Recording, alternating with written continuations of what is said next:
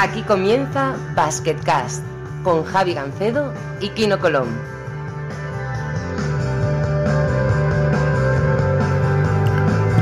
Hola a todos y bienvenidos al sexto episodio de Basketcast. Eh, bueno, la- el proyecto va creciendo, estamos bastante contentos. Kino, hola, ¿qué tal? Hola, buenas, ¿qué tal? Que nada, eh, tienes doble semana esta semana. Por fin tienes dos partidos esta semana. Cosa rara eh, dadas las circunstancias, ¿no? Sí, la verdad es que sí, ya he perdido un poco la costumbre, eh, pero bueno, este año, ahí esta semana, pues eh, por la, como jugábamos contra el Darusafaka, que es el equipo de Euroliga, pues nos ha tocado jugar el lunes y ahora jugamos otra vez el, el viernes porque la televisión lo ha elegido así. Y bueno, un partido un poco seguido que también va bien y sobre todo después de una derrota, pues, tener un partido pronto siempre, siempre es bueno. Hoy tenemos un buen invitado también, ¿eh? No nos podemos quejar, estamos en racha. ¿eh? Estamos a un nivel muy top, muy top. Está guay. Da- David Sardinero, director de Gigantes de aquí en Zana.com, muy buenas. Muy buenas, y, y- y puedo, y me temo que, que alguna me caerá porque reconozco que hoy uno de los primeros programas, y Javi lo sabe, me pasó el piloto y fui crítico en algunas cosas, pero luego nos, luego nos, hemos, nos hemos arreglado, ¿no? Sí, no, oye, de verdad, lo primero, eh, muchas gracias porque eres el único medio, tanto aquí en Zona como Gigantes, que ha promocionado el podcast. eh, lo, Ah. cual, lo cual está muy bien por vuestra parte y no tan bien por, por el resto del universo, ¿no? Pero, pero bueno, la verdad es que sí, que, que muchas gracias y no estás aquí por eso, evidentemente, estás ya alto en nuestra en nuestra lista porque, en fin, eh, teníamos ganas de... El draft, ¿no? El draft. Exactamente. ¿eh? ¿Os, conoce- os- os- os conocéis vosotros dos? Pues hemos hecho una entrevistilla, yo creo, pero personas no hemos tenido demasiada relación, aunque Sí, sé que, que no. Y sé que Kino ha estado, eh, además es un, es un asiduo y un fijo de, lo- de los campus que montamos con los niños y por eso se lo quiero aquí agradecer públicamente y luego contaremos alguna, alguna batallita de eso, pero, pero por eso digo, ahí queda el, el agradecimiento de, de salida para que, para que no me vengan luego mal dadas. Eh, bien, bueno, ¿para qué esperar? Cuenta alguna, ¿eh? ¿Qué ha pasado con Kino en el campus? eh? Bueno, pues el año pasado creo que fue en. o este verano, vamos. No sé si fue en, en el de Málaga, en Manilva, no recuerdo en qué sede. Manilva, Y- Manilva. En Manilva, exacto, estuvo, estuvo Kino. Y sé que le preguntaban por eh, que dónde jugaba, que se jugaba. Y claro, él contestó todavía en Rusia. Y, y dijo algo, le dijeron algo como, bueno, ¿y cómo te da tiempo a ir y volver todos los días, no? Porque para que veáis la, la inocencia de los, de los chavales. Y luego, claro, muchos decían, oye, eh, ahí, ahí tiene que haber buena, buenos billetes y buena panoja, ¿no? O sea que por ahí, por ahí, fijaos, los niños al final más, más espabilados que muchos periodistas. Luego, cuando, cuando entrevistamos a Kino y no se atreven a, a meterle ahí los dedos. Pero vamos, nada, una anécdota, ya te digo, nada, nada totalmente inofensiva para él. Yo te digo, bueno, hablamos... Me preguntaron incluso si iba en, en limusina a los entrenamientos y a los partidos, porque me dijeron, claro, en Rusia hay mucho dinero, me dijeron. Eso, eso ya en Turquía, eso ya en Turquía, ¿no? Los niños son, van a, otro, a otra onda. Bueno, lo, lo que sí se estira en algunos clubes, creo que en el Unix no, pero en el Chesca sí, y en el Kimki también, es eh, tener chofer personal las 24 horas. Esto sí que pasa, ¿eh? Bueno, más que estirarse, que también es verdad que yo creo que los jugadores incluso muchos lo, lo pagan, pero es que en, Moscú no podemos conducir, o sea, hay que estar preparado, hay que estar especializado para conducir allí porque eso es un, eso es un caos absoluto y por ejemplo en Kazán puedes conducir perfectamente, es mucho más parecido a, lo- a la conducción española. Eh, y bueno, pues aquí en Turquía también nos dan la opción de, de coger un chofer porque cuando entras a la zona europea pues, eh, es peligroso para, para uno que sea medio novatillo, que no conozca exactamente las reglas de aquí. Yo te digo, de todas formas, hay una cosa en... Bueno, una de las cosas buenas de Estambul es que los taxis son muy baratos. O sea, te puedes meter un taxi, estar dos horas y a lo mejor pagar 8 o 9 euros. O sea, que eso está guay, ¿eh? Claro, porque cuenta el kilómetro y si contara el tiempo, porque puedes estar dos horas para coger eh, cuatro kilómetros. Si contara el Sí. tiempo ya sería, ya sería otra cosa. Menos mal que tenemos suerte con eso. Ya te digo. Bueno, eh, hablando un poquito de, de ti, eh, habéis ya cosechado vuestra primera derrota. Se fue el partido por pequeños detalles al final. eh, eh, pero bueno, hay, hay buenas señales, sobre todo que Marcus Lotter cogió 17 rebotes, lo cual da esperanza para el futuro, ¿no? Sí, la verdad es que sí. A ver, competimos contra un contra un equipo de, de Euroliga aquí, encima jugando en su, en su campo. Ellos estaban muy necesitados de, de victoria porque habían perdido los primeros partidos, eh, habían tenido un calendario duro. Y bueno, pues, eh, lo tuvimos ahí, quedando un minuto dos y vamos empatados. Y bueno, al final, pequeños detalles, pues eh, les dieron a ellos la, la victoria. Pero bueno, yo creo que si competimos así todo el año, pues eh, estaremos en una posición muy buena. Y bueno, yo creo que, este viernes tenemos otra muy buena oportunidad para conseguir una victoria en casa y, seguir la, con la buena línea que, llevamos. David, este tío lo está petando, ¿eh? O sea, ¿qué vamos a hacer? Eh, es impresionante, ¿eh? Pues sí, yo no sé, ya que, va a haber que darle algún gigante del mes, alguna portada en Turquía. No sé cuántas venderíamos en Turquía, pero, pero bueno, va a, haber que, buscar alguna, alguna, alguna, alguna acción con él, porque ya lo del campus se nos, se nos queda corto ¿eh? a, este, a este ritmo. No, no, has dicho esto es muy curioso porque mi padre cuando, cuando éramos pequeños me traía siempre las revistas gigantes y siempre miraba la primera página que poníais ahí antes, eh, pues eh, quién era el mejor de la semana o el mejor del Exacto. Sí, y sí. dije yo, ah, sería la, la leche estar un día en esta revista, tal, no sé qué y bueno, a cabo de unos años eh, pues salió algún artículo mío con la Copa del Rey que nos clasificamos con, con Fuenlabrada y bueno, me acuerdo que lo hablamos con mi padre, decir, mira, ya, ya estás por aquí, ya estás por en este mundo, así que bueno, que también es algo muy bonito también verte en una, una revista así. Pues te cojo el guante del gigante del mes, ¿eh? Algún, vamos, a, ver qué se puede hacer alguno de estos meses, porque a este ritmo, oye, eh, lo decíamos eh, hablando en, privado estos días, es que, joder, eh, es que ha pasado de meter 10 puntos por partido Kino a meter 20, y tantos, y es el máximo anotador de Turquía. No sé, yo el otro día lo leía cuando estaba preparando un poco la, la, conversación y es una pasada, porque en Turquía hay jugadorazos al final y, ser el máximo anotador, no sé si vas a aguantar todo el año, Kino, si te ves ahí arriba, arriba todo el año. Bueno, al final no es una característica súper mía, porque yo creo que, yo soy más un poco director y de asistencia. Sí que es verdad que siempre he estado entre, los mejores de asistencia en los últimos años y aquí me gustaría estarlo también, pero bueno, de momento he empezado metiendo mucho, sobre todo mucho de, fuera y eso me está permitiendo pues abrir mucho el campo y ayudar a mis compañeros, pero, pero bueno, es verdad que como dices tú, hay muy buenos anotadores en, en, esta liga. Es verdad que, por ejemplo, en Rusia ya, había sido bastante más anotador de lo que, lo que era en España, cogiendo más responsabilidad pero bueno, en inicio así ni yo me lo esperaba, así que a ver cuánto, que dure todo el año, todo lo que máximo que pueda. Y, pero bueno, si no tenemos otros buenos jugadores, eh, seguro que asumirán más puntos. Di la verdad, joder, es el podcast, eh, está claro, ¿eh? Se ha multiplicado, ¿eh? Desde que he empezado contigo, macho. estoy intentando invitar a. De Gancedo. Eh, estoy intentando invitar a más jugadores a ver si se pega esto. Si no va, oh, si esto termina siendo verdad, va, va, a haber hostias por salir aquí, ¿no? Pero... Yo, este, mes, este mes aspiro a vender eh, unas cuantas revistas más, ¿eh? Ese es el objetivo, ese es el pacto que hemos hecho.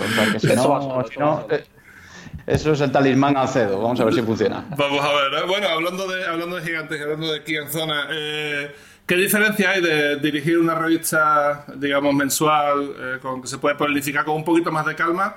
con el devenir diario de una web como Kienzana? Hombre, pues tiene poco que ver al final una con otra, porque eh, en Kianzana al final en, en cualquier web de, de básquet, eh, me refiero, eh, pues al final estamos, no tienes muy claro el horario que tienes, estás todo el día pendiente, pues porque al final hay partidos de NBA por la noche, hay partidos de Euroliga, de Eurocup, eh, entre semana, de Champions League, de ACB, no para. Y tampoco puedes llegar a todo 100% siempre. La, la Leboro este año está también eh, más interesante. No, no, no, no te da. No, es imposible llegar a cubrir todo como se merece de verdad. Entonces, bueno, al final yo creo que ahí la diferencia es que en una estás pendiente siempre y oye, la revista pues nos permite un poco más de calma, ¿no? De eh, pensar y algo que no piensa la gente normalmente y, me gusta explicar es que cuando nosotros hacemos una revista y por eso es tan difícil hacer una portada eh, que, consideremos que esté bien. Eh, por ejemplo, estamos esta semana haciendo la de noviembre y va a estar hasta el 28 de noviembre seguramente ahí puesta en, en un kiosco, ¿sabes? Entonces Uf, pues vamos a ver, si Mirotic, si la historia del Lebron, si vamos a ver por dónde va, por dónde va la historia, pero claro, a saber el 28 de noviembre cómo está la NBA, cómo está la Euroliga, cómo está la CB, así que ahí está el, ahí está la dificultad principal. A ver, yo tengo la, la experiencia de, de, de, de EuroLeague.net, de la web de Euroliga, donde estoy trabajando los últimos 15 años, y nosotros vamos por un, cuando hay competición vamos por un planning semanal, más o menos sabemos qué tenemos que publicar durante, tenemos unas ciertas pautas y y sacar cierto artículo cada día, siempre el mismo día, ¿no? Y tal. Y bueno, ya depende, claro. Eh, lo bueno de este deporte es que es muy dinámico en el sentido de que dependiendo de los resultados de esa misma semana, puedes hablar de unas cosas o otras. Claro, Es, así, ¿no?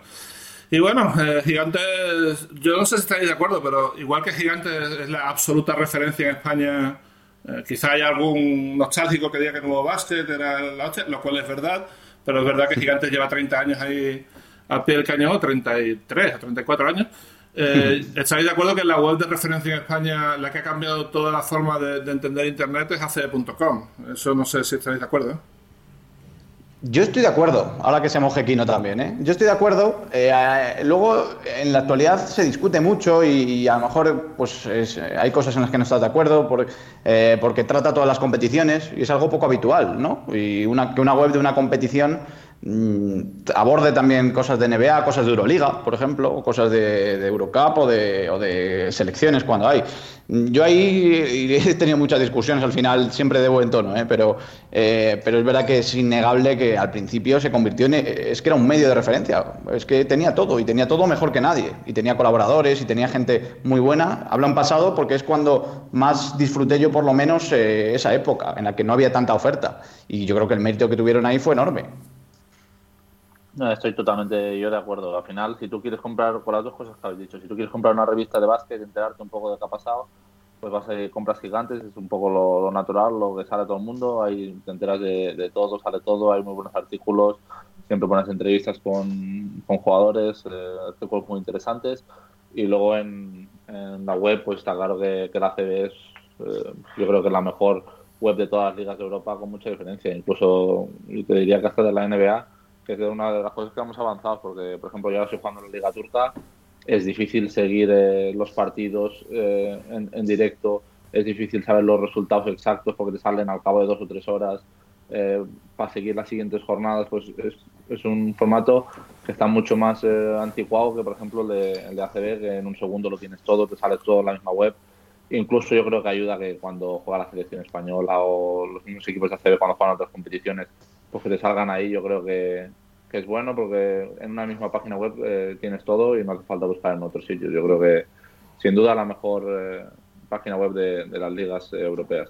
Yo fíjate, Javi, Javi, que lo que he hecho en falta ahora, tanto en ACB.com como en Euroliga, ¿eh? y ahí, por eso digo, ahí que te toca a ti, es más estadística avanzada, que yo creo que es el siguiente paso de, todas estas webs de, competiciones, ¿no? Tener una un poco más de profundidad en, en, numeritos y, en, pues en ratings, en, tipos de lanzamiento, en todo eso, ¿no? Sí, estamos intentando sacar un artículo semanal, es un inicio, porque no lo había antes, y estamos sacando un, un, artículo semanal sobre estadística avanzada, lo único que hace, falta es aplicarlo al día a día, y estoy de acuerdo, creo que, creo que ese será el siguiente paso Seguro, pero de todas formas, bueno, volviendo al tema de CDU.com, de verdad que cuando salió recuerdo que eh, su lema era todo el básquet en la red y tanto Jean Manuel Carreras, que fue quien lo ideó, como Pablo Malo de Molina, quien, quien lo ha ejecutado ya, luego ya ha sucedido por, Fernando Martín, eh, han hecho un trabajo extraordinario y, creo que todo el básquet español debería estar. Lo digo porque es que eh, hay muchos premios de, de, todo tipo, de mejor web, de, y a CDU.com nunca le cae nada y me parece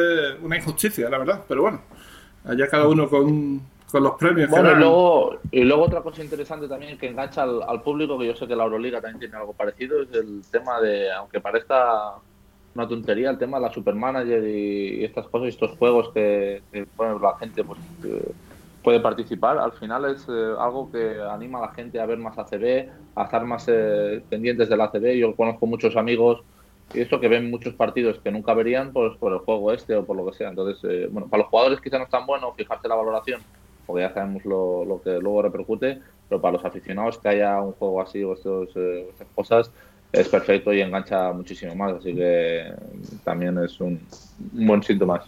Sí, sí, estoy de acuerdo. El Supermanager ha hecho que, sobre todo jugadores oscuros que de repente hacen dos partidos buenos al principio de liga, de repente los conozcan todo el mundo. Yo te puedo decir, te puedo contar una anécdota, tengo un amigo que ganó Supermanager, eh, es un periodista del periódico, y, él no sabía si Gomis era blanco o negro.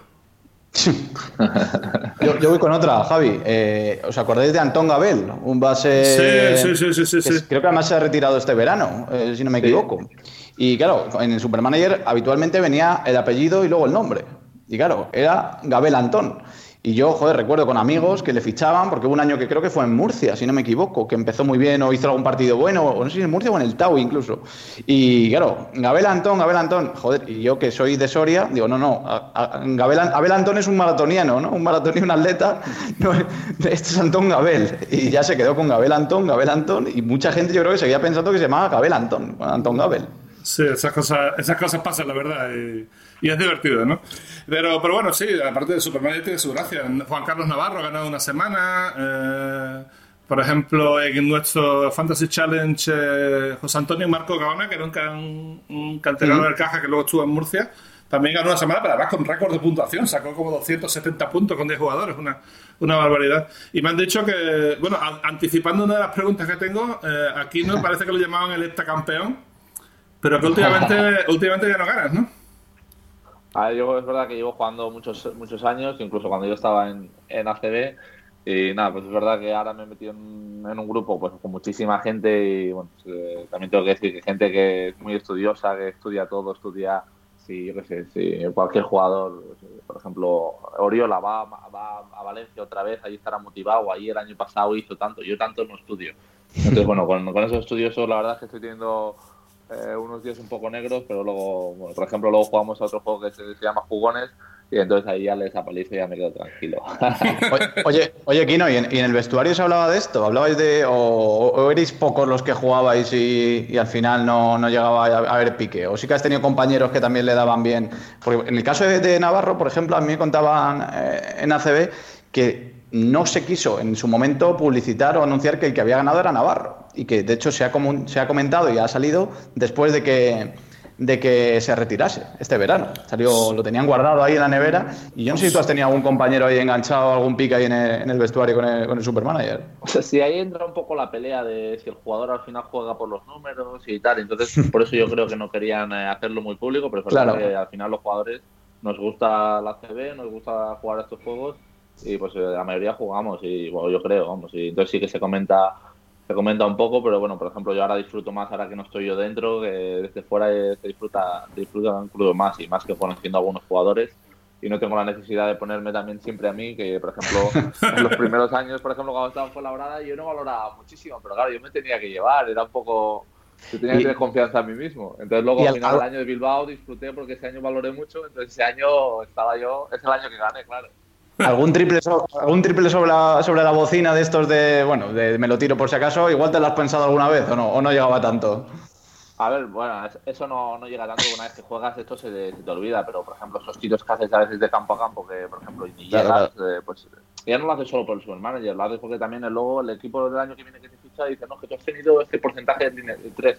O sea, pues si me hubiera ahorrado los 15 triples que he tirado de campo a campo, pues quizá me subía un 4 o 5%, que a veces, ¿sabes? O, yo creo que eso inconscientemente hay muchos jugadores que ya no la tiran, pero bueno, al final si es un momento importante tú la tiras y a ver qué pasa. Eh, yo recuerdo que en Navarro, eh, Juanqui de mí en Petit Comité me dijo esto, que había ganado el Supermanager, y me dijo que era como si hubiera ganado un título más. Y digo, coño, pues entonces ya sé lo que es ganar un título, porque yo he hecho la, la semana la he ganado un par de veces. ¿eh? Tengo por ahí un balón firmado por André Turner, tíos. O sea, para mí, para mí es un No, es nada fácil, ¿eh? Al final hay un montón de gente jugando. O sea, al Sí, final, eh. y gente, lo que dice Kino, gente que, que estudia, eh, que prepara cada jornada a conciencia, que sabe contra quién juega. Y es que los- el Burgos defiende bien a los pivots y a veces, bueno, pues ese tipo de Sí, cosas. todo, lo tienen todo estudiado y al final lo- con los que yo juego eso quedan entre los mejores de España o de toda la Supermanager todos los años entre los 50 100 mejores pero es que tiene un estudio que yo creo que muchos eh, entrenadores que van a un campo de ACB no tienen este estudio sobre si los pibos defienden también o tan mal a, a según qué jugadores. Bueno, ya voy a contar la última. Yo, yo creo que está prescrito y lo puedo contar, pero bueno, no, no se sabe. Es una cosa que era un secreto de la Adelante, liga. adelante. Eh, el primer año que tuvimos el Fantasy Challenge, eh, teníamos un equipo de un famoso, y el equipo de famoso en este caso era Ricardo Pitis. Y Ricardo Pitis acabó el casi top 100, hizo el 125 así de, de- de todo el juego. Eh, no lo llevaba el equipo Pitis, lo llevaba yo. Lo que pasa es que el tío, el tío ponía el nombre y, claro, luego al tío lo paraban por ahí diciendo, ah, qué bueno eres, tío. El tío, sí, sí, por supuesto. ¿eh? Y, y yo diciendo, bueno, ¿esto qué es, tío? O sea... Pero bueno, Javi, todos, todos hemos hecho de, ne- de- de negro en, algún, en alguna entrevista, en algún artículo o en algún supermanager, ¿no? sí, sí, totalmente. ¿eh? Pero bueno.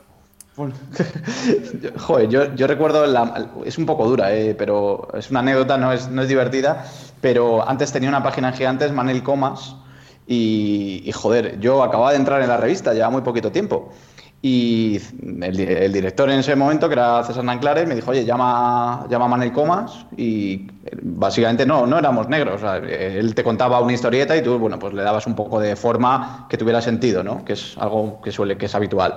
Y joder, eh, yo que era un chaval y un pipiolo y llamé a, a Manel Comas acojonado y acabó siendo la última columna que escribió en su vida, porque yo era la primera vez en mi vida que hablaba con Manel, porque fue justo antes de su fallecimiento. O sea que se me quedó ahí un, un sabor ahí un poco agridulce. Pero madre, madre mía, tío.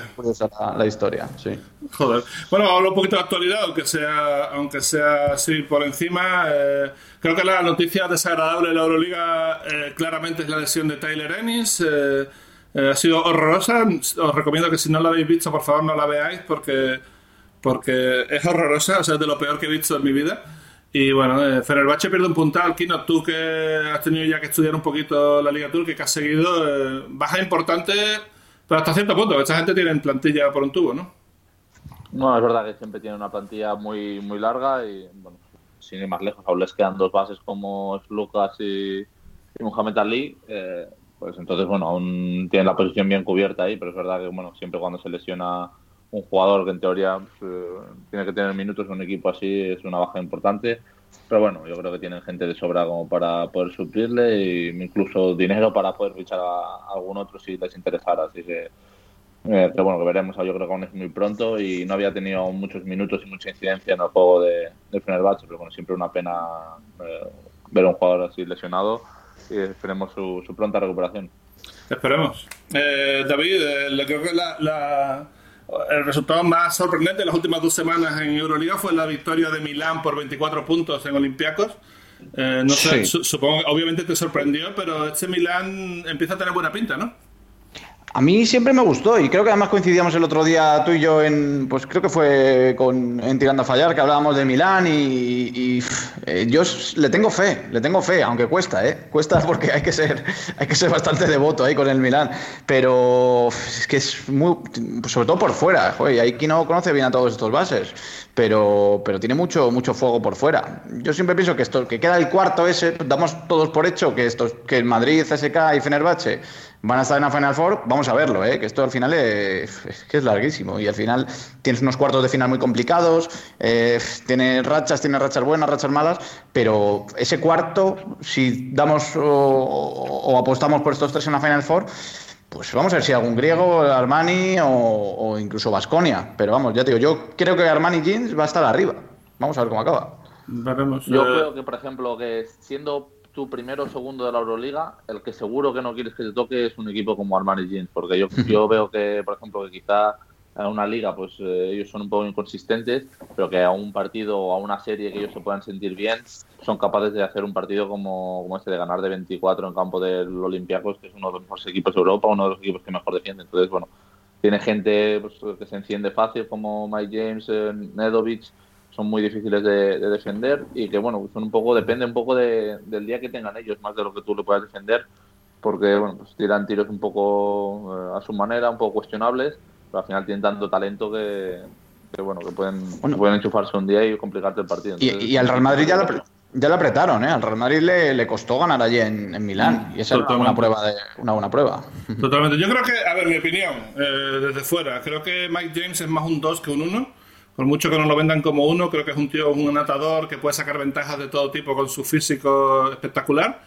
Y en el momento que se dan cuenta que, que Nedovic es quien tiene que jugar mayoritariamente de uno y James mayoritariamente de dos, en ese momento es cuando van a ser peligrosos. Eh, no he visto el partido de Olympiacos, pero da la sensación de que Nedovic ha tenido el balón más que en los otros partidos.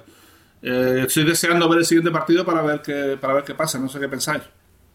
Sí, al final, por ejemplo, en el día del, Real Madrid, recuerdo que Nedovic hace un porcentaje malísimo de tiros de tres, que es un poco lo que decía Aquino, que al final, eh, claro, si acabas con un 1 de 9, mm, si hubiera entrado tres de esos lanzamientos, tres de esos nueve lanzamientos más, mm, pues igual ganan el partido. Y, a lo mejor Nedovic es mejor que tenga el balón más tiempo en la mano, pero claro, también eh, no sé cómo será entrenar a Mike James, pero no creo que sea fácil. O sea hmm. que al final repartir ahí el balón entre, entre, entre estos dos gallos eh, no debe ser sencillo.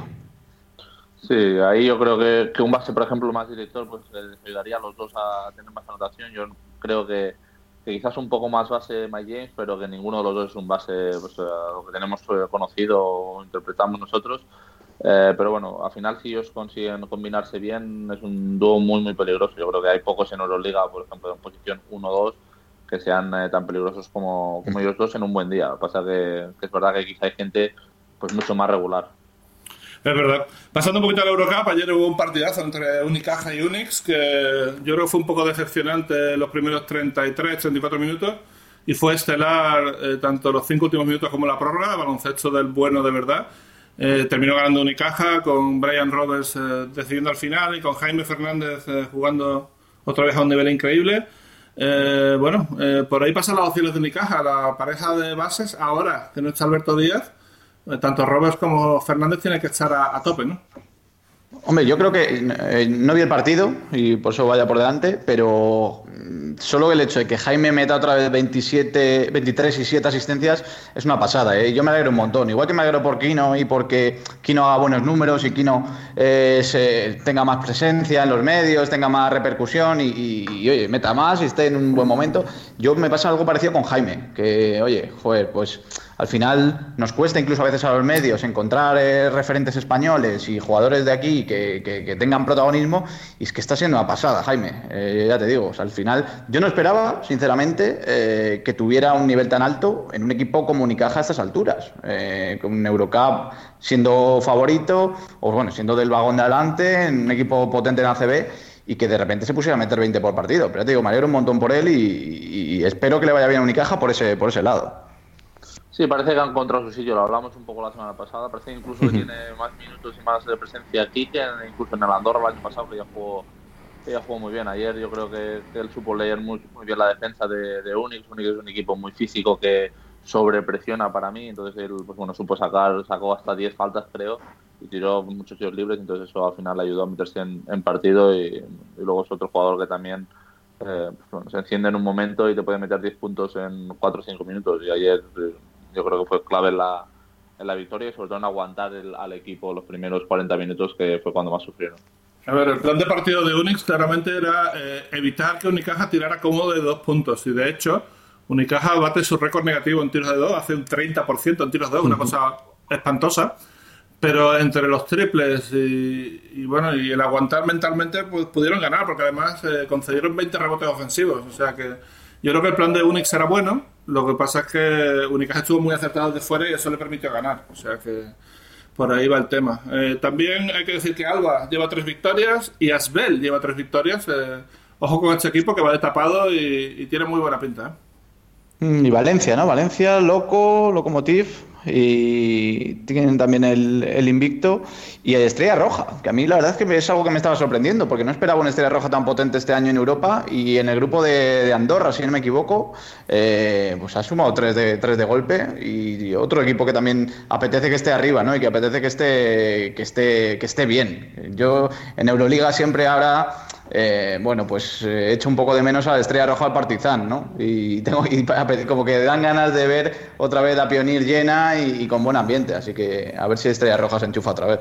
Kino, tú has jugado en Belgrado partidos de Euroliga, eh, ¿te ha pasado esto de que los tíos cantan por encima del himno de Euroliga para que no se escuche? El, el ambiente de ser totalmente ensordecedor, tú que lo has vivido en primera persona. Sí, fue, fue increíble. Aparte, yo jugué. A mí me hubiera gustado jugar un poco más en el Pioneer, que es el, mítico, pero yo jugué en el pabellón grande, eh, que también era impresionante, pero bueno, eh, al final era un partido importante para, para ellos, porque quedaban solo tres jornadas para acabar la, la liga y estaban a un partido dos de, clasificarse para playoff. Entonces fue un ambiente impresionante. Yo creo que pues lo que dice David, al final equipos como con esta afición pues eh, se merecen estar en Euroliga y le da un color eh, más bonito siempre. Pues, por ejemplo, cuando lo ves por la tele o sobre todo cuando lo vives en directo, ir a estos campos es, es de las mejores experiencias que hay. Como también lo es ir a Panathinaikos, eh, Campo del Zalgiris también es bastante espectacular, pero bueno, estos campos siempre merecen estar arriba. A ver, yo la final, o sea, he visto yo eh, los dos ambientes más bestias que he visto en mi vida. Uno fue la final de la Euroliga en 2004 en el Nokia Arena, o en el mano de Elías, como queréis llamar, el campo de Maccabi. Aquello fue salvaje, yo me ponía los, los, las manos en los oídos y no me escuchaba a mí mismo. O sea, una cosa tremenda. Y luego, eh, sin duda, eh, creo que superando incluso esto fue eh, la final de la Eurocup que jugó Galatasaray contra Estrasburgo. Segundo partido en casa, final a doble vuelta. había 6.000 tíos tres horas antes del partido. Y cuando llegó el momento... O sea, fue... yo, Javi, que he estado contigo en varias de, las últimas de Euroliga, el, el ambiente de Estambul el año pasado, ¿eh? También, también. Con el Fenerbahce, eh, con el Fenerbahce ganando y, la salida del pabellón, yo recuerdo con autobuses y bengalas, que tardamos como hora y media en, salir, en poder salir con el autobús de, prensa de, la zona. Para mí se fue el más bestia. Incluso, fíjate, Milán, Milán con el Maccabi, en la final que ganan al Real Madrid, también. estuvo muy potente, la verdad.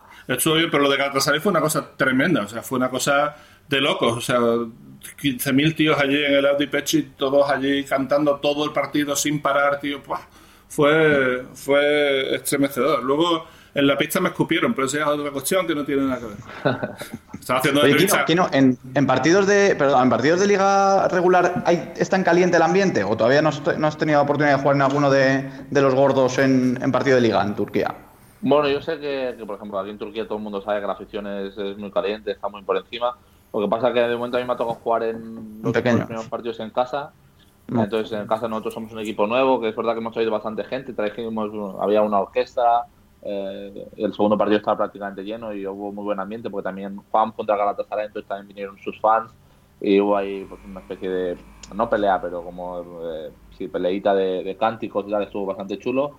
Y ahora el último partido jugamos en el campo del Darussafaka, que es el mismo campo que, jugamos eh, habitualmente nosotros. Así que aún me falta ir a, los grandes, pero bueno, he jugado un Fenerbahce, yo creo que es uno de los más espectaculares que hay, que hay en Europa, sin ninguna duda. Entonces, eh, bueno, estoy esperando uno de estos días también. Este, tío no sale de casa, es alucinante. Bueno, eh, un poquito de una pincelada de liga endesa. yo creo que las dos noticias son, bueno, la buena victoria de Juventud Creo que bueno, el equipo va para arriba, se ha fichado bien, ya parece que tiene una cierta estabilidad económica y luego la victoria apabullante de Vasconia, que no sé si es un espejismo, pero 44 puntos a UCAM Murcia, eso no es, nada habitual, ¿no? Hombre, ya, ya, lo hizo con el Fuenla la semana anterior. ¿eh? Yo creo que cuando eh, hay, una, hay un salto importante para mí entre equipos Euroliga y equipos del vagón intermedio bajo de la liga. Y cuando un equipo de estos de Euroliga sale enchufado de verdad, porque quizá lo que les cuesta más es salir de verdad eh, concentrados, motivados, con, ahí con el colmillo afilado, ¿no? Pero cuando salen, eh, yo no vi el, del, eh, de Murcia, pero sí vi el del Fuenlabrada, por ejemplo, y es que en el primer cuarto, aparte de que Fuenlabrada ahí en ese momento, bueno, pues no, no estaba bien y bajó los brazos muy pronto, pero, hombre, Vasconia cuando está bien, ya digo, yo sí que percibo un salto ahí más potente quizá que en otros años, porque es que los de Euroliga, la exigencia de esa competición les obliga a estar muy bien y a tener plantillas largas y potentes, y, eso se nota. Y a mí me da pena el GBC, que lo veo otra vez eh, en una travesía por el desierto, 0-5 de salida. Han peleado partidos, pero quizá casi es peor eso, no sé, porque al final cuando pierdes de paliza, eh, igual es más probable que haya cambios, que se fichen jugadores nuevos, no sé, pero claro, están ahí peleando, están ahí peleando, pero no terminan de ganar. Y ese 0-5 yo creo que les va a costar levantarlo. Sí, les va a costar, les va a costar a GBC. Al final, yo creo que, bueno, eh, ir con un presupuesto muy, muy bajo y salvarte cada temporada es muy, es muy difícil. Y este año, pues encima lo que dices tú, han peleado un partido y han tenido al final la cruz en el, en el final. Entonces, eh, es difícil levantarse estas situaciones. Pero bueno, yo también, eh, yo también creo que aún la temporada es muy larga y queda mucho. Pero bueno, sí que es uno de los equipos que ya dijimos al principio de temporada que, que estaría mm. luchando por estar ahí abajo. Y en fin, eh, si queréis pasamos, terminamos el Basket con las preguntas, ¿no? Tenemos unas cuantas hoy, ¿eh? eh algunas no demasiado agradables, Pero me estamos, preparados. Me, me, prometí a mí mismo, pues, eh, bueno, ser un poquito fiel a lo que dicen. casi todas son para Kino. La primera dicen que si alguno de los equipos españoles que te contactaron fue Valencia, ¿ha habido algún rumor? Contesta si quieres, no hace falta que te metas en berenjenales, Bueno, al final esto son cosas que parece que lo decimos a la prensa, pero que es la verdad. Al final estas cosas las lleva la gente y a ti simplemente te llegan las que a él consideran más, eh, más importantes o, que pueden llegar a más futuro. Yo creo que Valencia ya tenía en su equipo incluso cuatro bases eh, firmados para, para este año. Yo creo que ya tiene Van Rossum, Vives, Diot y ficharon a Sergio García. Así que veo difícil que puedan añadir a otro base a, a ese cuarteto. Está claro. Oscar Antolín te dice que si tienes alguna cláusula de escape por si te llama algún equipo de Euroliga, esta la puedo contestar yo. Todo es negociable, obviamente, pero, pero bueno, tú has firmado con Baches City y estás comprometido ahí, tío. No creo que. eh, dice, dice, "Su- tu nombre seguro que está subrayado en fosforito por algún general manager de Euroliga. Seguro. Pero, pero bueno, yo qué sé, esas cosas, todo es negociable, pero los contratos están también para cumplirlos, digo yo. Sí, está claro, los contratos están para cumplirlos. Hay, yo tengo una cláusula de salida, solo se firmó en, en verano, pero bueno, no creo que ahora, un mes más tarde, eh, empiecen a salir cosas que no hayan salido ya en, verano. Al final, sigo siendo el mismo jugador, aunque haya jugado tres partidos eh, pues eh, muy bien. No creo que, que la gente pueda cambiar de opinión así tan rápido, pero bueno, nunca se sabe. Eh, la más peliaguda, sin duda. Me parece a mí esto casi. Dice: Colón dejó Inés porque suspendía baloncesto. ¿Mito o realidad? Eh, un poco un- una mezcla de las dos. A ver, eh, no es que suspendiera baloncesto porque, porque fui al examen y no sabía lo que eran, yo que sé, unos pasos. Al final yo era la temporada que estaba jugando en, Hospitalet y las clases justo prácticas eran antes que, que nuestro entrenamiento. Y bueno, pues yo me apunté a la universidad siendo deportista de élite porque venía de la selección española y en teoría lo que a mí me dijeron, lo que yo tenía pensado es que las clases prácticas, que, que eran muy duras, pues yo las podía hacer de otra manera, en plan un poco pues haciendo sin contacto, sin poder lesionarme con gente que, que no sabe jugar.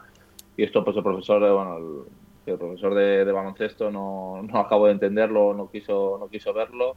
Y bueno, pues me obligó a hacer un 5x5 prácticamente todas las semanas, eh, eh, a, lo que mi club no me dejaba, entonces eh, le dije que no podía hacerlo y, y acabé sin, sin sacar nota de, de, ese, de baloncesto. Entonces, bueno, es más que como que no me presenté, más a, a que suspendí. Y al final ya acabé dejando la carrera y empecé a estudiar psicología, que luego la estudié 4 o 5 años. Ah, interesante. Y bueno, la única pregunta para David es también bastante chunga. Es mala, ¿eh? Sí, la has leído ya, ¿no? Eh, se Sí, cura- se- eh, Silvia te pregunta, ¿se ha curado ya de su obsesión con Doncic ahora que está en Dallas o la revista que dirige va a seguir girando sobre él? Bueno, pues que se quede tranquila Silvia. Ya fui a. Tengo el médico de cabecera en, en casa y ya me ha diagnosticado, ya me ha dado el alta. Así que seguiremos informando de Doncic cuando, cuando toque. Pero vamos, no es nada patológico. O sea, que se puede, Silvia se puede quedar tranquila que ya, ya estoy, ya estoy, ya estoy dado de alta. Así que- Bueno, yo, yo, yo quiero hacer un apunte aquí, ahora que ha salido un poco el tema de la NBA.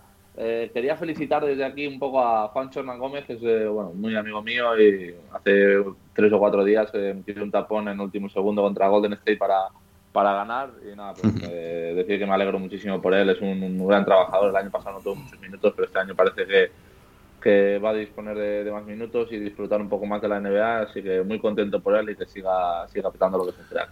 Yo soy fan de los Denver Nuggets desde hace más de 30 años. Y, Enhorabuena. Sí, gracias, Este gracias. año, este año sí, este año sí. Ya, ya veremos. El Sí, caso es este año que pinta que sí. es una buena forma de acabar esto porque es un poco lamentable lo que voy a contar, pero me he quedado hasta las 5 de la mañana viendo Denver, que por cierto ha ganado Sacramento muy bien. Me ha costado a las 5 de la mañana y a las 7 de la mañana un cuadro que puse ayer en mi habitación se ha caído al suelo y ha pegado un- una hostia que yo, o sea, o sea, no he dormido nada, ¿eh? ha sido ha sido horrible. Pero bueno, esos son la- los gajes de, de seguir un equipo de estos, que además no sé por qué lo hago, porque no hace más que perder y perder. Aunque este año ya digo 4-0 y, y para adelante, a ver qué, a ver qué tal. ¿eh? Oye, yo aprovecho este momentito, este ratito de ruegos y preguntas también, eh, para recordarle a Kino que dejó muy buena impresión en, en Bilbao y que, oye, tienen, eh, yo que ahora estoy allí de, de forastero, tienen muy buena imagen de, de Kino y, y, oye, están a ver cuándo se deja caer por allí otra vez de vez en cuando. No ya jugar, que ya jugar parece complicado, pero oye, eh, es acojonante lo bien que hablan de Kino en Bilbao. Tiene buenos embajadores por allí, ¿eh? Bueno, ya me puedo imaginar un poco de quién vienen esas, palabras. Yo solo tengo buenas palabras para, Bilbao y para toda la gente de allí el año. Yo creo que, que me cambió un poco la carrera deportiva y bueno, siempre eh, pues con, miro con mucho cariño todo lo que pasa en Bilbao y esperemos de verdad que, que ese club, que esa afición, que esa gente pues vuelva a estar eh, donde se merece lo antes posible y a ver si el año que viene los podemos ver otra vez en, en ACB. La última pregunta la quiero hacer yo, eh, a David y a Kino. Eh, Kino, ¿has hecho lo de vicios pequeños en gigantes alguna vez? Sí, sí que lo hice hace, Ah. hace unos años ya, sí, sí, sí que lo hice. Pues entonces nada, tío. Era por. Hombre, si podías hacerlo, nos echamos una risa y, y de paso metías ahí Basket Cast ahí mm, en la revista. Oye, Lo hice, lo, lo hice y creo que mi madre lo tiene, bueno, creo no, seguro que mi madre lo tiene, lo tiene guardado. Yo me, yo me comprometo, Javi, a mirar en el archivo a ver cuándo se hizo, porque de vez en cuando se van actualizando, ¿eh? Eso también te digo. O sea, alguno ha repetido y, y- y voy a mirar a ver cuándo lo hizo, cuándo lo hizo Kino, porque seguro que desde la última vez igual tiene cositas nuevas que, que- que esconder. Hombre. vicios nuevos. Ha estado en Rusia, ha estado en Turquía. Yo creo que alguna cosa tendrá interesante que contar, seguro. ¿Eh? Seguro, seguro, lo miraremos. En fin, pues nada, oye, muchísimas gracias a los dos. Eh, David, eh, nos vemos en Gigantes aquí en zona y donde tú quieras. Eh, muchas gracias por venir. A vosotros, sí, oye, enhorabuena por la iniciativa y por convencer a un jugador para que haga este tipo de cosas, porque la verdad es que está muy bien eh, y no pasa nada, no, no, eh, al revés. O sea, yo creo que la gente le conoce cada vez mejor y, y- y- y no pasa nada porque un jugador haga cosas distintas y, y esté un poquito cerca de los medios. Es buena publicidad y espérate que la semana que viene es su cumpleaños vamos a intentar hacer algo, algo especial. Kino, muchas gracias. La semana que viene nos vemos, ¿vale? Bueno, muchas gracias, muchas gracias David también. Y gracias a todos. eh, Gracias a todos. Nos vemos la semana que viene aquí en Basketcast.